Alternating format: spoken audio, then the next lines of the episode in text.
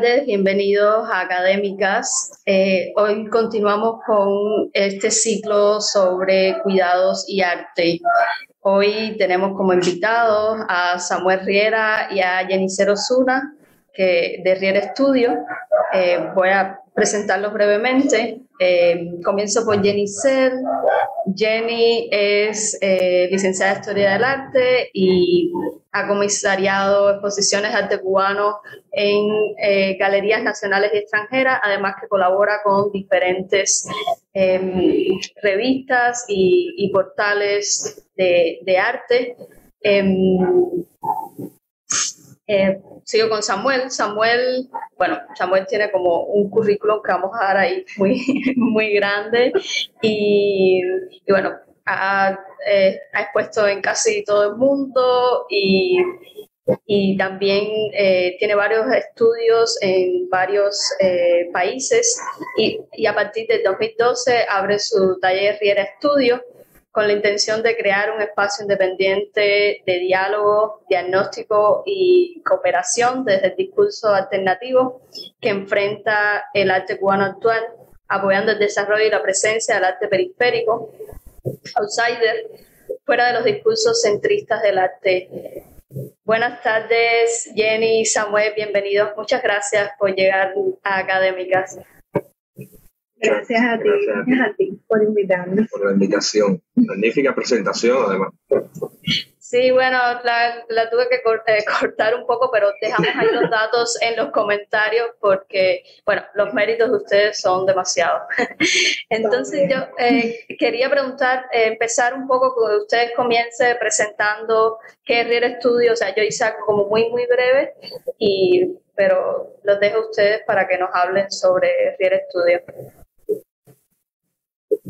Bueno, eh, Estudio nace en el 2012 em, como una iniciativa, como ya lo venías hablando, de visibilizar un arte diferente, ¿no?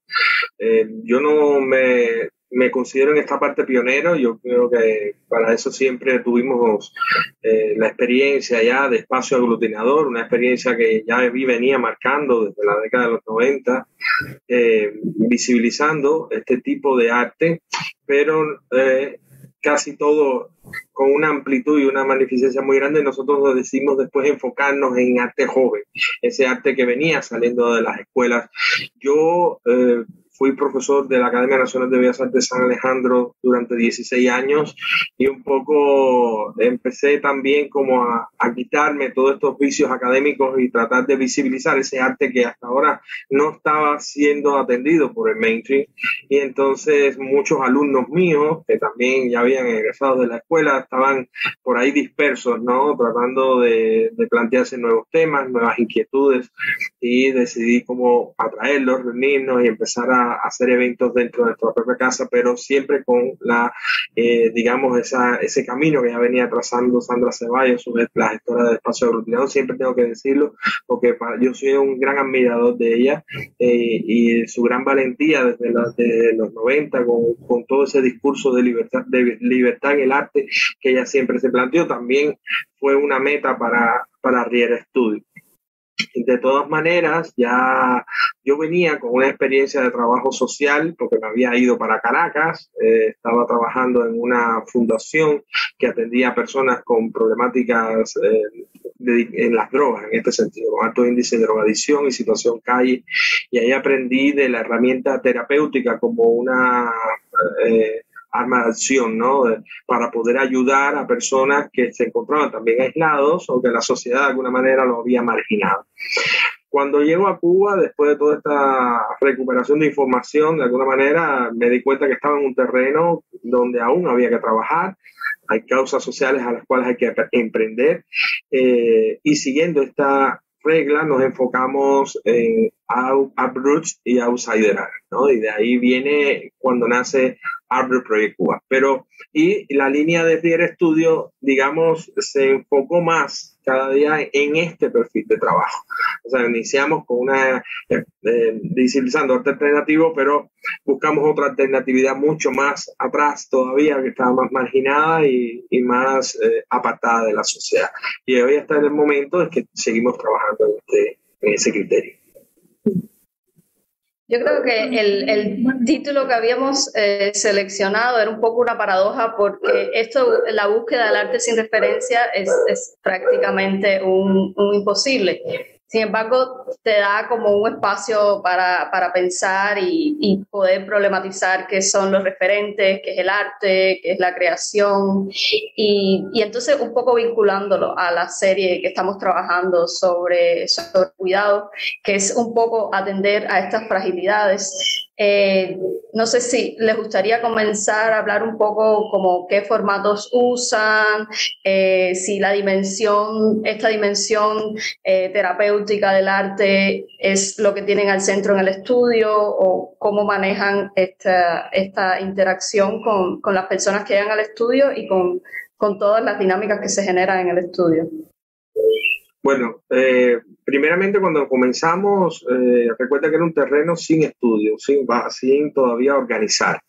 Eh, nosotros nos decidimos hacer una acción de ir a las calles, hacer como una especie de levantamiento, eh, indagando en las comunidades, principalmente en comunidades apartadas, porque el art brut, el outsider art, eh, no se encuentra, como ya venía haciendo en el mainstream, no se encuentran dentro de las galerías, ni siquiera en círculos eh, dedicados al arte. Eh, se encuentra totalmente marginado, apartado. Eh, fuera de, del, del, circuito, ¿no? Eh, eh, entonces, ese trabajo social fue muy grande. Estuvimos, yo tuve que de alguna manera eh, recluirme casi alrededor de seis años eh, investigando y moviéndome en diferentes zonas, hasta que, digamos, ya el proyecto alcanzó una dimensión eh, más grande y las personas después comenzaron un poco a venir hacia nosotros. Pero la primera, digamos, el primer levantamiento sí fue directamente en las barriadas, en los espacios marinados y bueno, ahí diagnosticamos alrededor de 50 personas. No, no hablo del término descubrir porque es una acción que no es, no es propia, ya digamos, el individuo está, el individuo siempre estuvo ahí, lo que nunca eh, fue visibilizado. Yo lo único que hacemos es eh, ver, oígame, usted trabaja, vamos a apoyarte, vamos a darte toda la fuerza necesaria y suficiente para, para que reconozcas que lo que haces también es arte. Y entonces ahí tú ves como el individuo se redimensiona, ¿no? Es eh, cuando se le presta todo ese apoyo. Es la acción, digamos, más terapéutica en ese proceso. Casi siempre nosotros, eh, casi nos, nos salimos un poco del plano terapéutico para no caer en, digamos, que somos un proyecto únicamente eh, con, con, fines de, de, de, digamos, de estudio con relación a, a, la parte de la ciencia, ¿no? Digamos, vamos más hacia el arte, dando más hincapié en los resultados artísticos y que la herramienta por sí sola de aceptación va a convertirlos, va a ayudarlos, va a poder eh, crearles a ellos la fuerza suficiente como para salir adelante.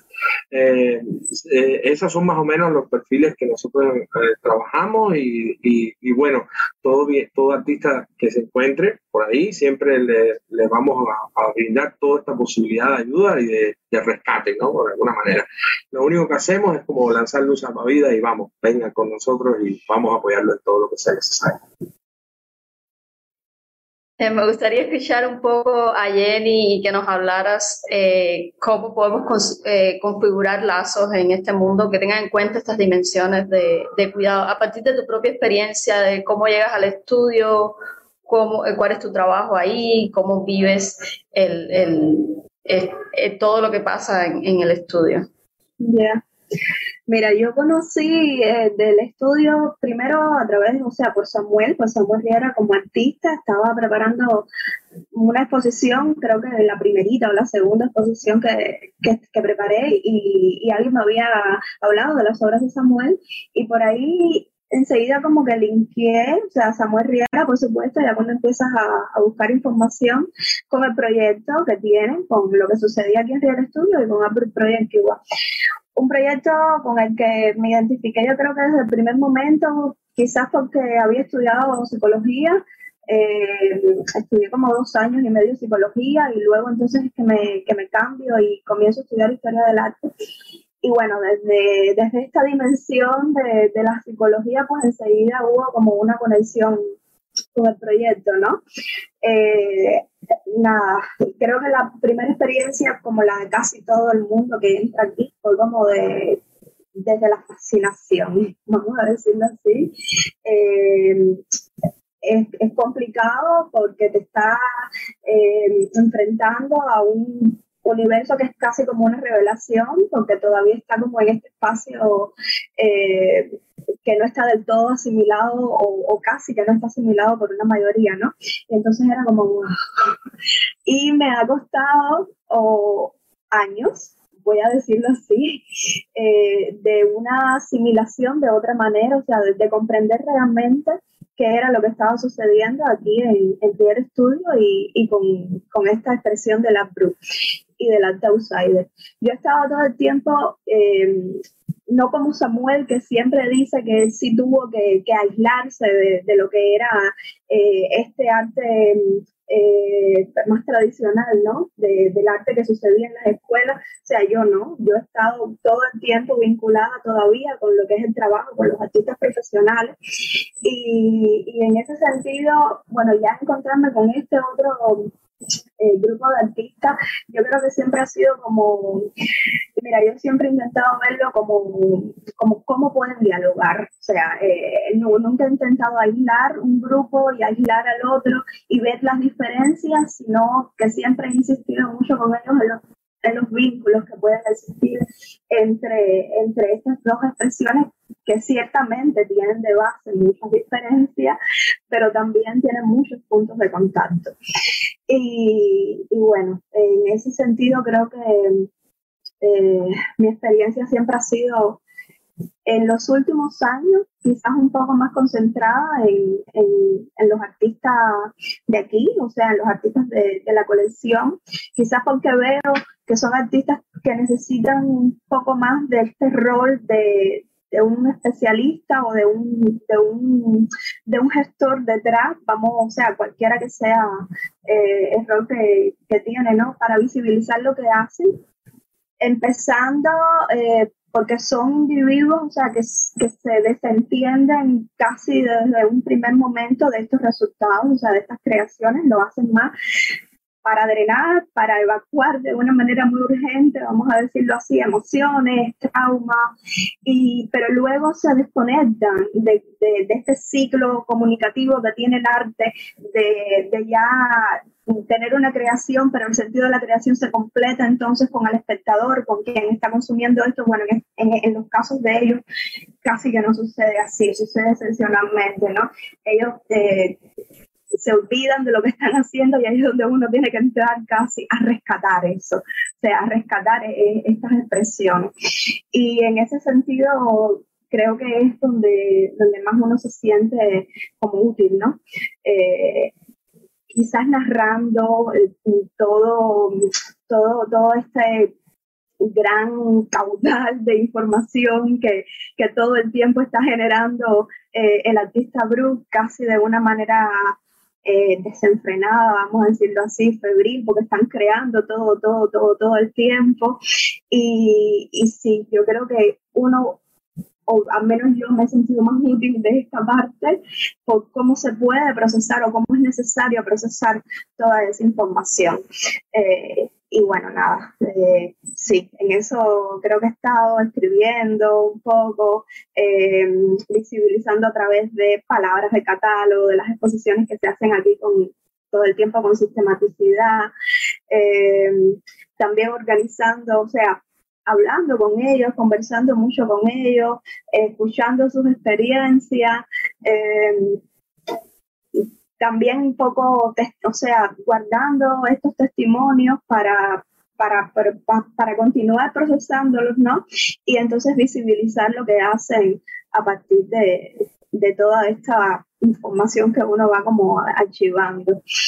Eh, es lo que creo que más, sí, que más sí, parece que es como el, realmente el, el movimiento es hacia la integración, porque una vez que encuentras este tipo de arte sin referente, que está fuera de lo que se considera eh, centralmente el arte, ya sea académico, ya sea por los filtros del mercado, ya sea por todos estos filtros, eh, la, la, gran tarea es eh, hacerlos dialogar con eso, no es simplemente que se quede en, los márgenes. De hecho, una de las lecciones más interesantes eh, que yo he tenido cuando los he visitado en el, estudio, eh, aquel día que me dijiste que em, cuando presentabas la obra, no hacía falta hablar de la biografía. O sea, de hecho, estos artistas pueden exponer eh, al lado de cualquier otro artista sin decir cuáles son sus condicionamientos sensoriales, psíquicos, motores, eh, lo que sea, y ya la obra habla eh, en sí.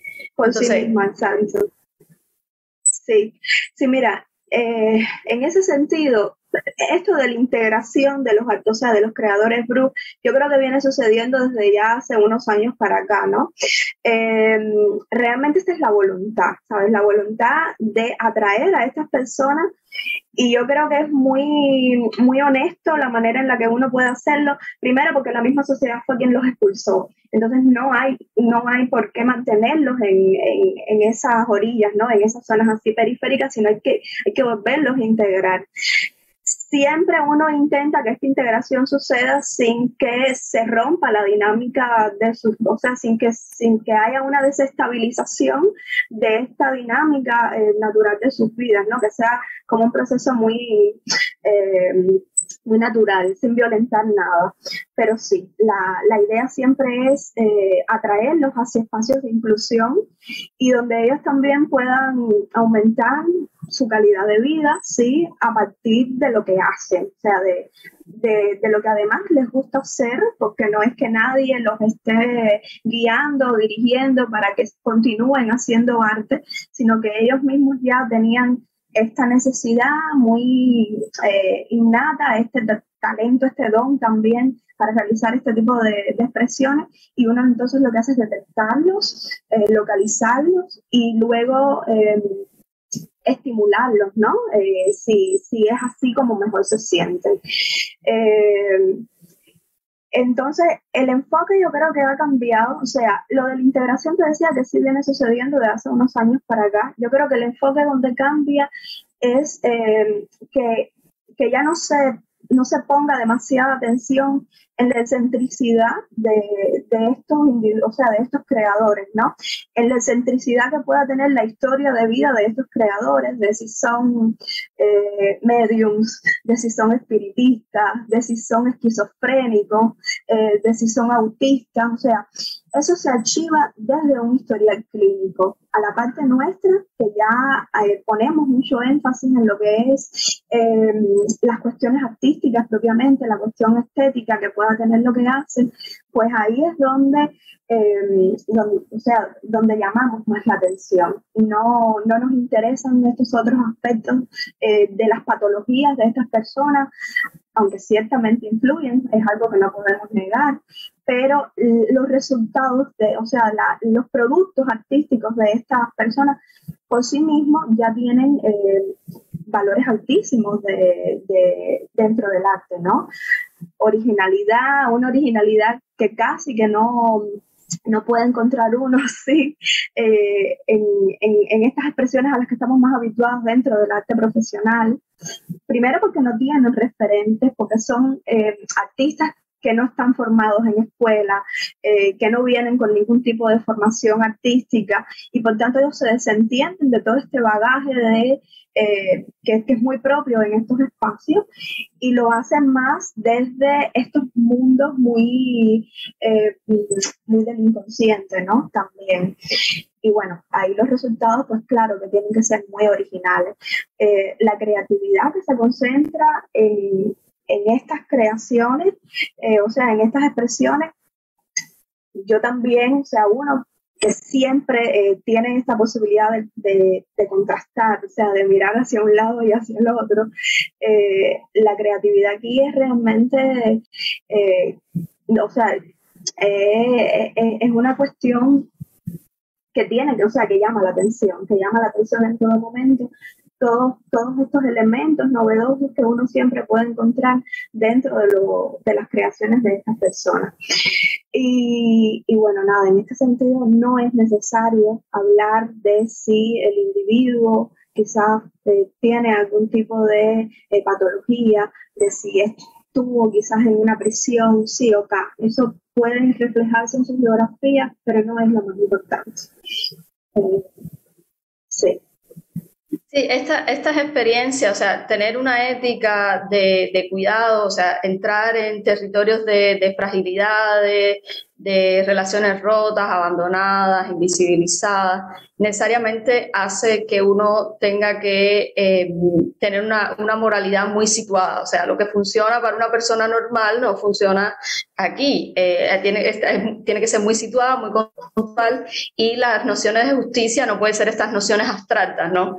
Eh, un individuo específico pide un tipo de relación específica y en esto se basa todos los procesos de reparación, de sanación.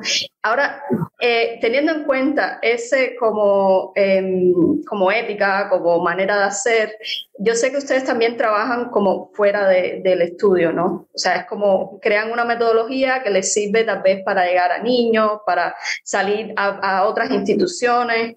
Eh, cómo, cómo funciona, o sea, realmente cómo es esta metodología y, y, cómo la han expandido o si ya han creado como una especie de dispositivo que pueden, eh, o sea, ya no buscar este tipo de personas, sino que sirve para cualquier tipo de, de, individuo. Sí, eh, bueno, son muchas las acciones que procuramos para lograr el impacto, sobre todo también en las personas, ¿no? Que, se, que están alrededor de estos artistas. Eh, principalmente cuando llegamos, es crear ese estado de confiabilidad de ellos para con nosotros, ese, que ellos se sientan conformes, que están seguros, se les invita, se les traen, según su eh, se pueden mover, bueno, lo movemos. Eh, después viene el trabajo con la familia, que es, ustedes tienen familia, vamos, nos acercamos a, a, plano familiar y primeramente la familia hay que educarla, ¿no?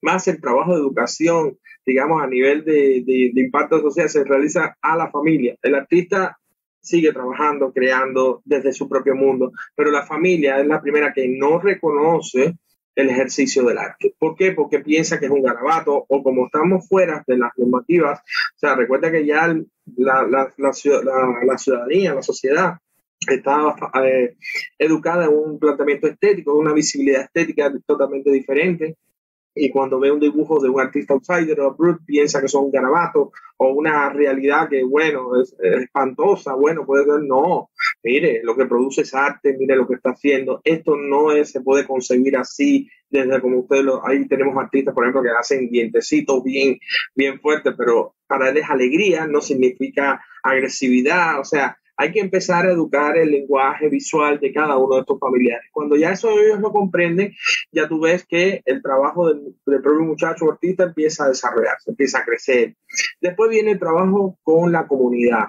La comunidad es la primera, otra de las fuentes también de, aislamiento. ¿Por qué? Porque le, hacen bullying, eh, lo rechazan por su, estado, su estado mental. Entonces, bueno, hay que empezar a, a decirle a la comunidad, tienen un artista Ustedes tienen que proteger a este individuo que es especial, que es un artista con posibilidades grandísimas y usted verá cómo va cambiando. Y así efectivamente, nosotros tenemos unas escuelas primarias cerca y a los niños empezamos a educar. También tenemos un artista que vive en la comunidad.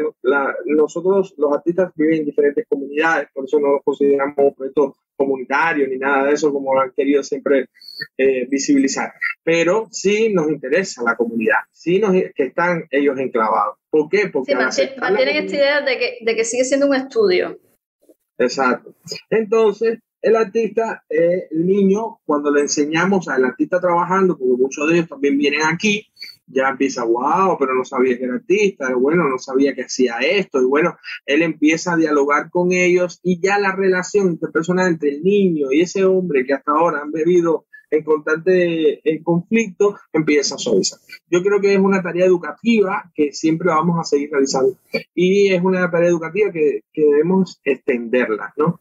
Es efectivamente que hoy en día se, la tendencia, como bien explicaba Jenny, es, no hablar de, la, de, la, situación en que está sumergido o, o, las condiciones que está sumergido este artista, pero a veces uno tiene que enfocar sobre esa realidad sobre todo en realidades como las nuestras, que todavía nuestra sociedad no está avanzada, o sea, Yo sí tengo propiedad para decirlo así, no está avanzada en, en todavía, todavía en, cómo podemos hablar, cómo podemos tratar todavía el lenguaje. Jenny tiene una capacidad, para nosotros fue un acercamiento muy importante. Jenny, una, una persona que ha sido educada dentro de, la historia del arte, pero con toda una sensibilidad. No creas que ha sido la única que hemos tratado de acercarnos para tratar de, de ver, porque hay que tener fibra, hay que tener sensibilidad, hay que tener un punto de mira largo para entender la sociedad bien amplia, no entenderla desde unos pocos o, o simplemente uno solo, no, no tenerla amplia. Y Jenny tiene esa capacidad también de sentarse, hablar, dialogar, pero con paciencia, con cuidado, con respeto. Entonces son miles de puntos que tiene cada individuo, se trata independientemente no puedes tratar al individuo como una masividad.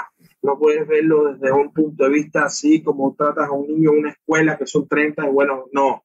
A cada uno tiene un perfil determinado, tiene un lenguaje determinado. Hay veces que no comprendemos qué nos dice, pero hay que tratar de entenderlo. Hay que tratar de comprenderlo. Uno es el que tiene que bajar y digamos, disponer todo un lenguaje amplio de comunicación y de comprensión para poder, para poder establecer una comunicación. Esa es la parte que hay que tener mucho respeto, mucha delicadeza, mucho cuidado, porque algo que podamos anotar, que esté, que, que sea malo, en ese sentido puedes cambiarle su proceso de arte. ¿Por qué? Porque son como niños, son como esponjas, ¿no? lo, lo puedes reeducar, pero en el proceso de reeducación lo traes a ti, no, no vas tú a él. O sea, es un proceso que hay que tener mucha delicadeza porque puedes transformar al artista y, digamos, deja de hacer todo lo que hasta ahora venía haciendo con una voluntad única y con una fantasía muy personal, muy personal, y eso es la manera de trabajar de todo Bueno, un poco así, forzando ahí el tema de cuidado, eh, cómo se piensan, se piensan como cuidadores, como, porque además, por ejemplo, ya lo hablábamos en la primera emisión, que eh, una curadora nos introducía el tema, ella señalaba enseguida la relación que hay entre cuidado y curador. Em, no sé si lo ven así, si realmente como ven estas dimensiones en su trabajo cotidianamente. Yo creo que hablamos un poco también de eh, cómo hay que apartarse de cómo son las relaciones habitualmente en el mundo del arte, que suelen ser hostiles, suelen ser muy competitivas. Eh, este es otro tipo de trabajo completamente. Bueno, si quieres, a mí, bueno, a mí me toca la parte, me toca una parte bien compleja y he pasado por ese, por ese nivel. Em, ya hay artistas con los que estamos trabajando que digamos que disponen de una de, ya de galerías que trabajan con ellos eh, y ya tienen como cierto mainstream dentro del mundo del, del, del art brut, ¿no? Pero algo que nació en este proyecto no me toca a mí eh, clasificar por niveles. Yo lo para mí todo es una línea personal. Eso, eso me toca como casi cuidador porque los vi crecer y yo no puedo decirte quién es mejor o otro. Para mí todos son especialmente buenos y con una fuerza muy grande en lo emocional. Y eso ya es la fibra que quizás como artista o algo por eso me toca casi ser papá a veces y proteger esa, esa, esa dimensión. Para mí no hay el primero, este porque está más arriba, no, no, no, todos están al mismo nivel. Pero entiendo que a veces hay eh, espacios, criterios que, bueno, vienen clasificando por, por exhibiciones, por, por momentos, pero me toca más a mí en la parte de, de cuidar eh, y de proteger eh, a todos eh, al mismo tiempo.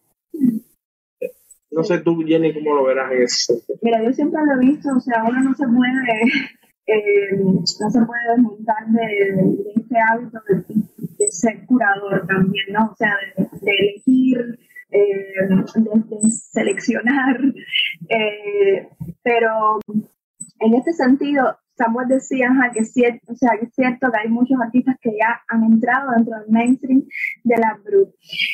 Lo curioso es que, y, la diferencia también con, con, los artistas tradicionales, es que mm, eh, el artista Brook casi no se entera de lo que significa esto. Ellos están eh, totalmente ajenos a lo que puede significar eh, que su obra esté viajando el mundo y, que esté situada pues, en centros prestigiosos, en museos importantes, o sea, ellos se entienden de esa realidad. el papel de uno para nada es, eh, es que se enteren. O sea, e, esa parte tampoco nos interesa. Eh, la parte que nos interesa sí es visibilizar lo que hacen, o sea, más que nada visibilizar, ahí es donde yo creo que uno eh, entra y, se siente así como con, mucha responsabilidad de no dejar, no dejar perder lo que hacen, porque muchas veces la destruyen, eh, o sea, sucede mucho que destruyen eh, lo que están eh, haciendo en, momentos pues de, arrebato, en momentos de, de decepción, en fin, porque son exactamente, porque son también eh, muy complejas, eso sí, y, y, como no están pensando en situar ellos mismos eh, esa obra, pues simplemente pueden destruirla.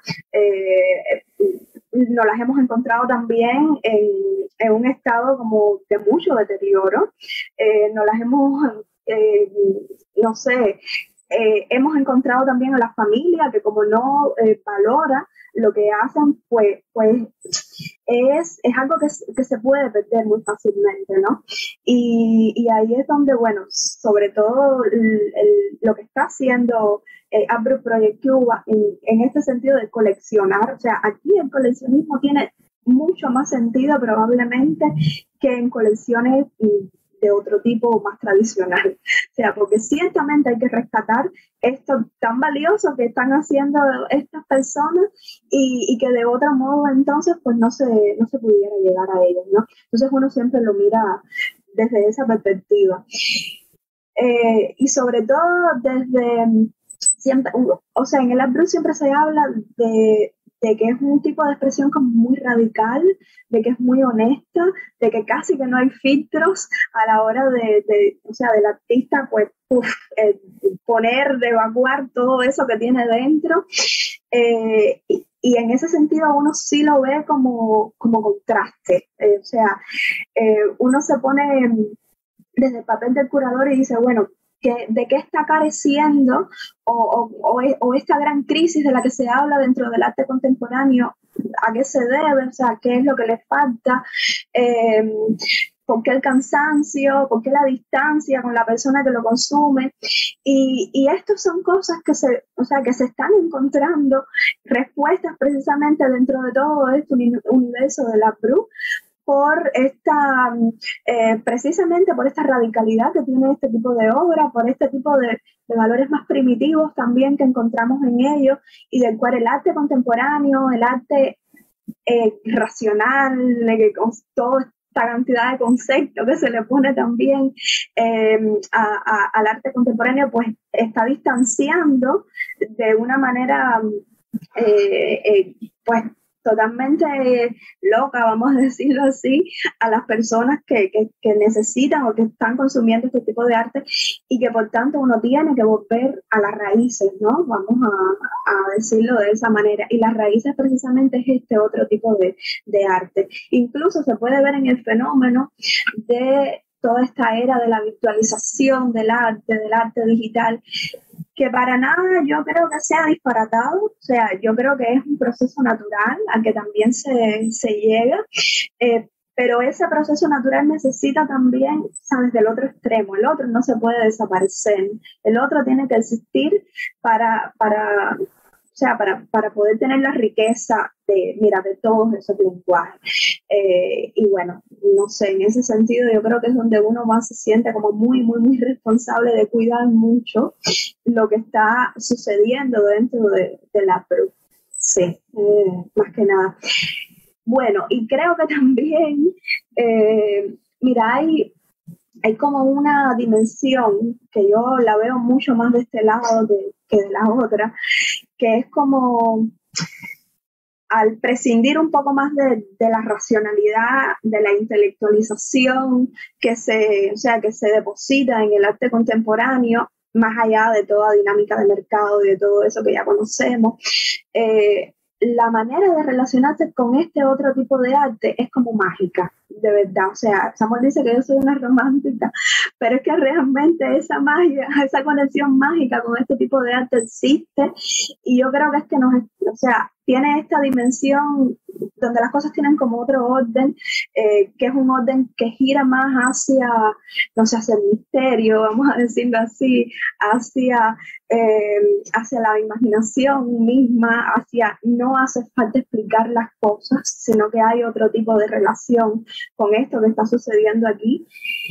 Y sobre todo nosotros que estamos formados, que ya tenemos, eh, o sea, que, que estamos dentro de estas carreras del arte, o sea, dentro del medio del arte, necesitamos, no solo nosotros, o sea, yo creo que lo necesita todo el mundo, eh, estos nichos, ¿no? Eh, donde, donde uno recupera como una dimensión espiritual que se, que se ha perdido en este otro lado de, del arte. Y sí, ahí también yo desde lo personal siento que hay que cuidar mucho, mucho, mucho a eso.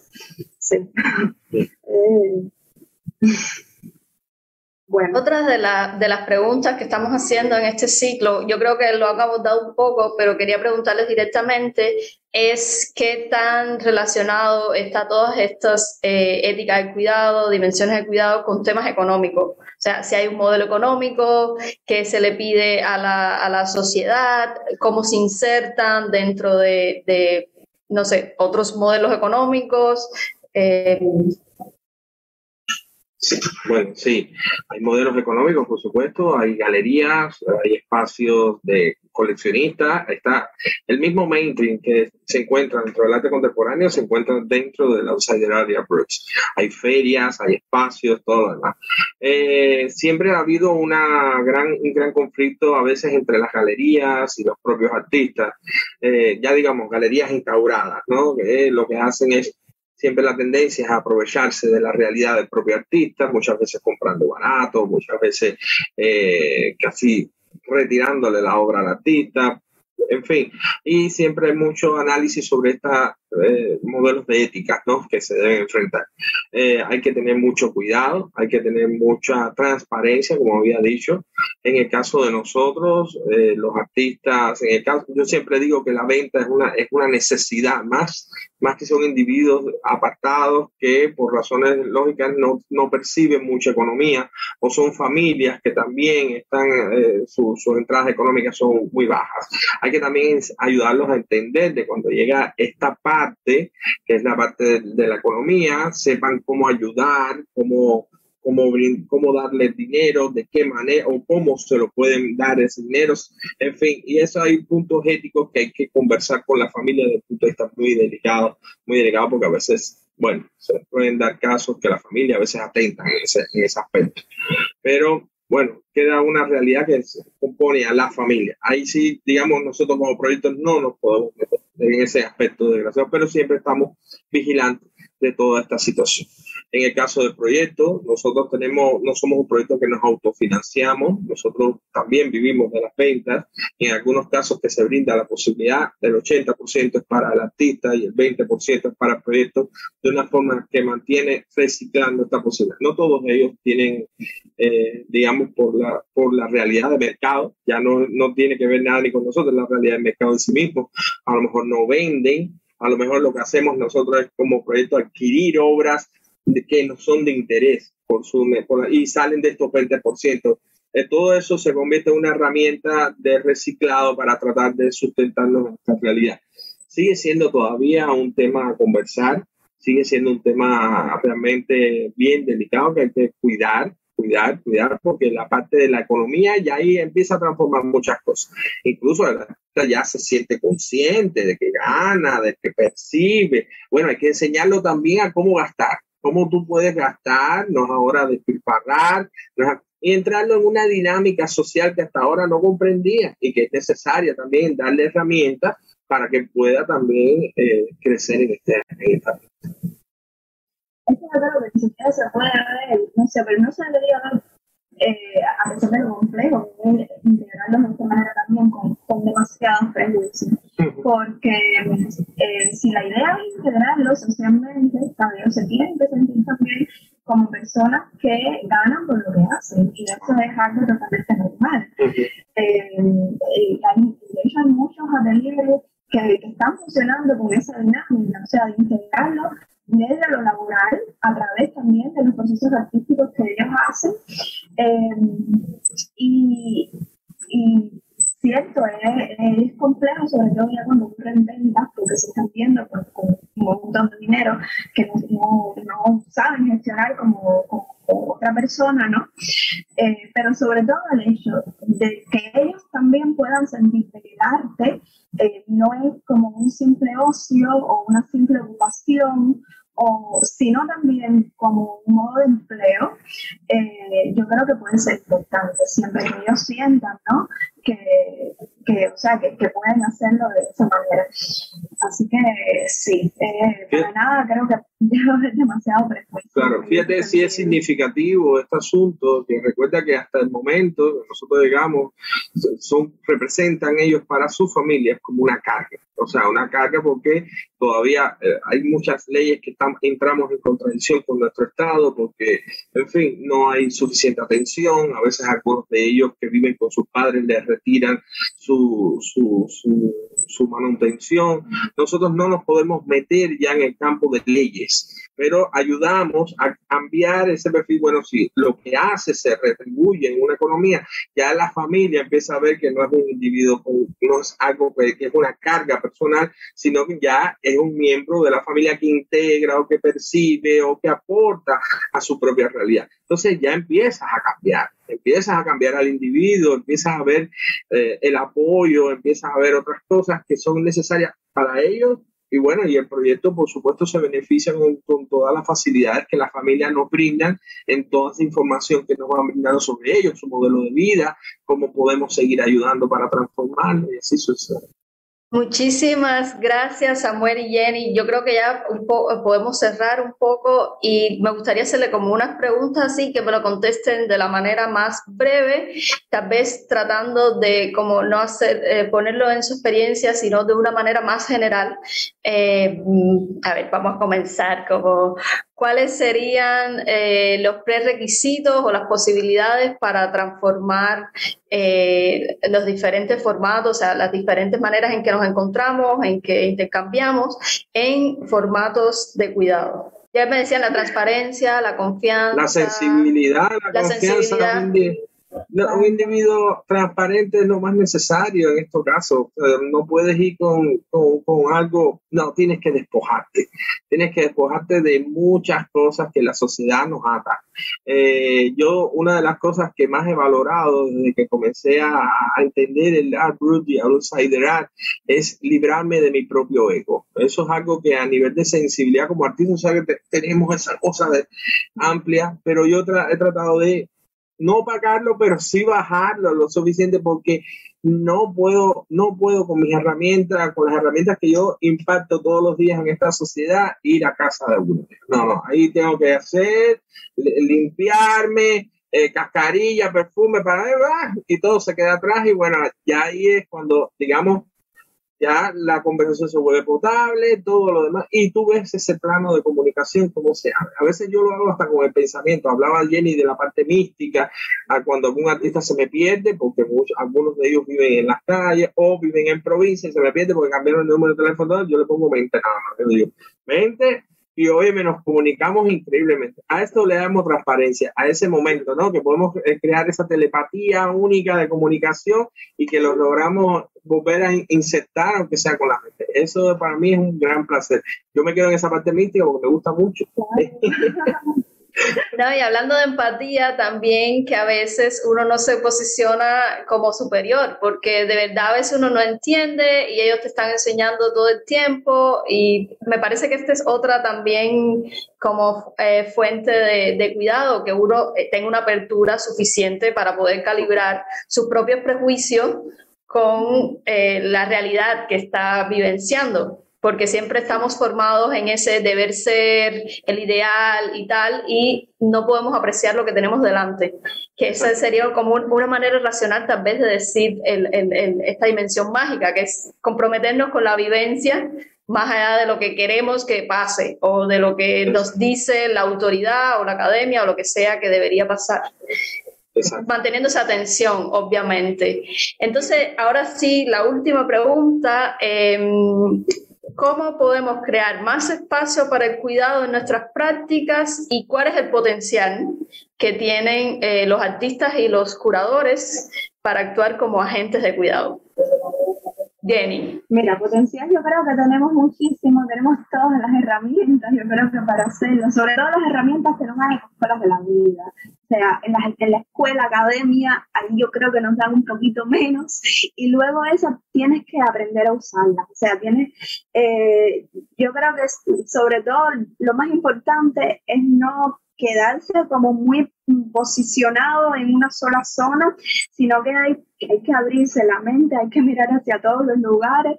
Eh, los tiempos han cambiado mucho, se habla mucho de la posmodernidad, por Dios, de los pluralismos, de las inclusiones, de los diálogos. Eh, por tanto, uno no, no puede ser mío en ese sentido. Hay que mirar hacia todas las direcciones para entonces tener toda esta comprensión mucho más integrante de cualquier tipo de fenómeno. Y sí, claro, hace falta, eh, hace falta aprender con las herramientas de la vida, hace falta también, eh, primero, posicionarse como persona, más que nada, o sea, antes de especialista como persona, para tú llegar a, tener una, un nivel de, o sea, de, vínculo, de comunicación con el otro, ¿no? Antes de juzgarlo eh, pues, de cualquier manera que uno pueda, pueda jugar estos juicios a veces tan, eh, tan fríos que, que uno eh, escucha dentro del mundo del arte. Eh, bueno, mira, vamos a ubicarnos primero desde la sensibilidad humana y luego lo demás. sí, por tanto, y eso, o sea, romper con las miopías, por Dios, porque eso nos hace perdernos tantas cosas tantas, pero tantas cosas que mm, nada, al final nos quedamos como muy, muy, muy pobres si estamos mirando hacia una sola dirección y hoy están ocurriendo muchísimas cosas. O sea, los fenómenos se están viendo desde una dimensión muy, muy, muy libre, muy, muy abierta eh, y hacia todos los rincones, o sea, hacia todas partes. Eh, ya los, las centricidades o, la, o sea, así, el, el, un solo canal. O una sola puerta. O, ya eso no, no, es, o sea, no, no es útil, no nos es útil a ninguno de, de nosotros. Pues muchísimas gracias de nuevo por llegar a Académicas y regalarnos esta experiencia y poner en valor eh, todo esto que, hacen eh, cotidianamente. Y bueno, a quienes nos están observando, les invitamos a que dejen preguntas para Samuel y Jenny, que son todos unos expertos en crear eh, contextos de, cuidado, en eh, abrir eh, no voy a decir mente, pero en em, integrar eh, realidades que normalmente eh, consideramos que son eh, poco, poco comunes y a partir de ahí crear y permitirnos regresar a procesos de reparación y de sanación. Em, y bueno, hasta la próxima. Em, no sé si quieren decir algo así más para despedir o... Muy contento, muy contento. Todo, muy bien. Gracias a ti. Gracias a ti por este espacio. Me encantó tenerles aquí. Y bueno, nos vemos en un próximo Académica. Hasta luego. Chao. Chao.